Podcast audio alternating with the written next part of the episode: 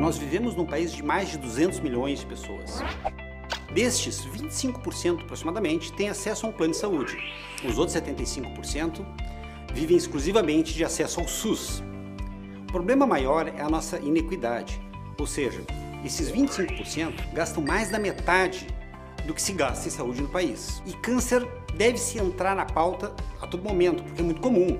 Até 2030 vai ser a principal causa de mortalidade em todo o mundo. Um dos motivos disso é que, primeiro, a população está envelhecendo, a expectativa média de vida é maior e o fator de risco muito forte para câncer é justamente a longevidade. Está havendo uma modificação na distribuição epidemiológica da população. No passado nós tínhamos uma pirâmide etária onde a maioria das pessoas eram jovens. Com o tempo vem aumentando e nós temos uma faixa importante de pessoas de meia idade. E em pouco tempo nós vamos ter muito mais pessoas idosas do que jovens. Isso tem uma implicação. Essa é uma faixa etária que tem mais doenças crônicas, tem mais doenças graves e vai necessitar um tratamento muito mais complexo do que a gente está acostumado. Outro fato é que nós estamos fazendo melhor diagnóstico. Eu identifico mais o que está acontecendo. As pessoas não tinham acesso a descobrir o que tinham, hoje nós temos. Um ponto interessante é que essas novas tecnologias elas vêm se acumulando, elas não têm substituído as outras. Nós temos o raio-x, que não foi substituído depois pela tomografia, na sequência por ressonância nuclear magnética, mais recentemente por PET-CT. Todas elas vêm vindo, acumulando possibilidades de oferecer para o paciente uma série de informações. Fato é que nós conseguimos sim dados que vão nos ajudar a tomar decisão, mas não substituímos nada dele. E não são só exames de imagem, tem uma série de outras informações, como começava com anátomo patológico, imunistoquímica, biologia molecular e vários testes que nos permitem tomar decisão baseado no perfil imunobiológico perfil microambiental de cada tipo de doença. Esses marcadores, eles não são só uma curiosidade, como foram no passado.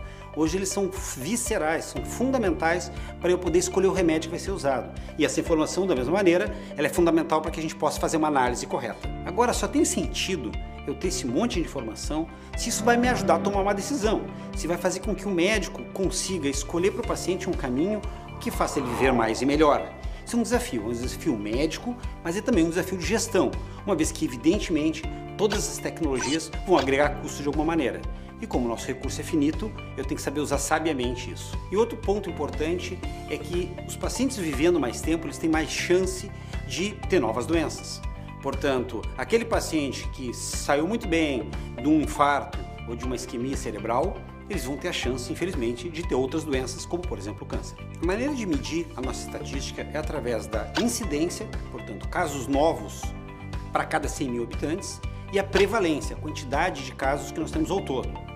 Isso nos dá uma leitura muito mais clara do que está acontecendo, se a gente vem aumentando, vem diminuindo e pode se comparar entre locais. Alguns estados são campeões dessa estatística, principalmente no sul e no sudeste do Brasil. Os tipos de câncer vão variar pelo país inteiro. Em alguns lugares, a incidência de câncer de pulmão é maior do que colo de útero, ou câncer de mama pode ser maior que câncer de pulmão. O fato é que nós podemos utilizar a estatística justamente para poder verificar se nós estamos na média, estamos acima da média e dentro disso identificar uma maneira de controlar aquele tipo de doença. O fato é que, cortando da estatística câncer de pele do tipo não melanoma, porque ela é muito frequente, todos os outros tumores eles obedecem mais ou menos uma linha de raciocínio. Isso vai nos ajudar a desenhar estratégias regionais. A crítica maior é que, apesar de haver grandes avanços em medicina, eles não são necessariamente proporcionais aos desfechos que eles oferecem. Até muito pouco tempo atrás, qualquer avanço, qualquer droga, qualquer remédio e qualquer exame poderia fazer grandes mudanças na vida de alguém. Mais recentemente, nós vamos ver tecnologias muito sofisticadas, muito interessantes, que oferecem desfechos não tão expressivos como era no passado, em muitas das vezes, mas eles custam muito mais. O custo médio de uma nova tecnologia em câncer, por exemplo, chega a 10 mil dólares por mês. Isso é um problema global. Não é só no Brasil, o mundo inteiro tem se questionado e nós temos dezenas de manchetes pelo mundo afora questionando como nós vamos fazer para compor nesse mundo de opções e de vontades de avançar, mas dentro de um orçamento que tem limite. Basicamente, são três etapas e três pontos que têm nos chamar a atenção para fazer análise daquela tecnologia. O primeiro passo é uma questão essencialmente regulatória. Será que já tem aprovação no país para a utilização e comercialização daquela tecnologia específica? Uma vez cumprida essa etapa, nós vamos para o segundo ponto, onde eu vou avaliar se existe consistência científica para aquela recomendação.